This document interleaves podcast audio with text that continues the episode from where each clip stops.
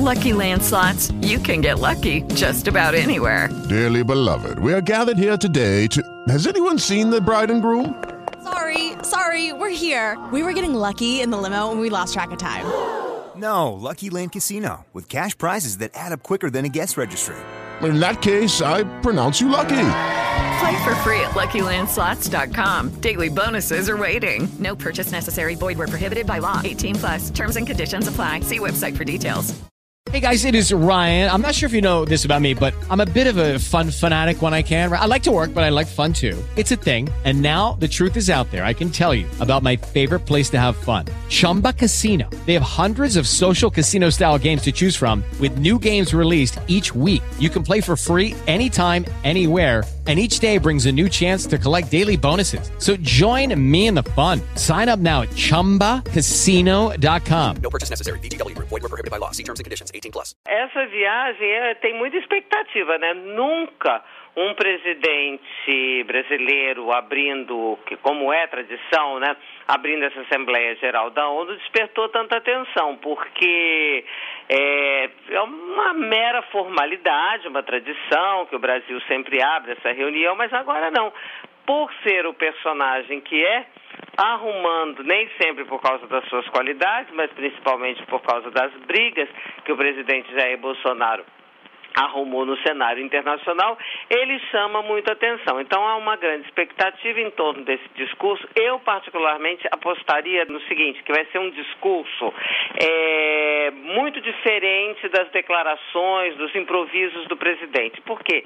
Ele tem demonstrado que nas situações oficiais Nesses meses de governo, nesse quase um ano de governo, foi assim que ele, ele, atuou. Quando tem um pronunciamento, ele parece que atende aos, aos conselhos dos mais moderados, do grupo mais moderado, e faz sempre umas declarações assim que não causam grande impacto, ao contrário, são até bem recebidas, por mais que várias vezes em seguida, no improviso, no dia seguinte, ele contradiga o que o tom ameno que havia adotado. Então eu acho que essa viagem que está todo mundo tenso, esperando, meu Deus do céu, será que vai ter protesto? Será que ele vai falar alguma impropriedade? Eu acho que o discurso, o teor do discurso é realmente o de menos. Eu acho que aí ele vai ser protocolar.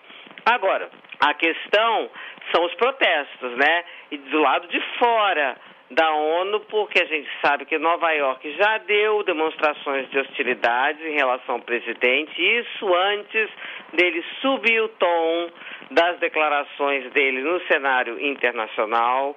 Há quem também tem especulação de todo jeito, né?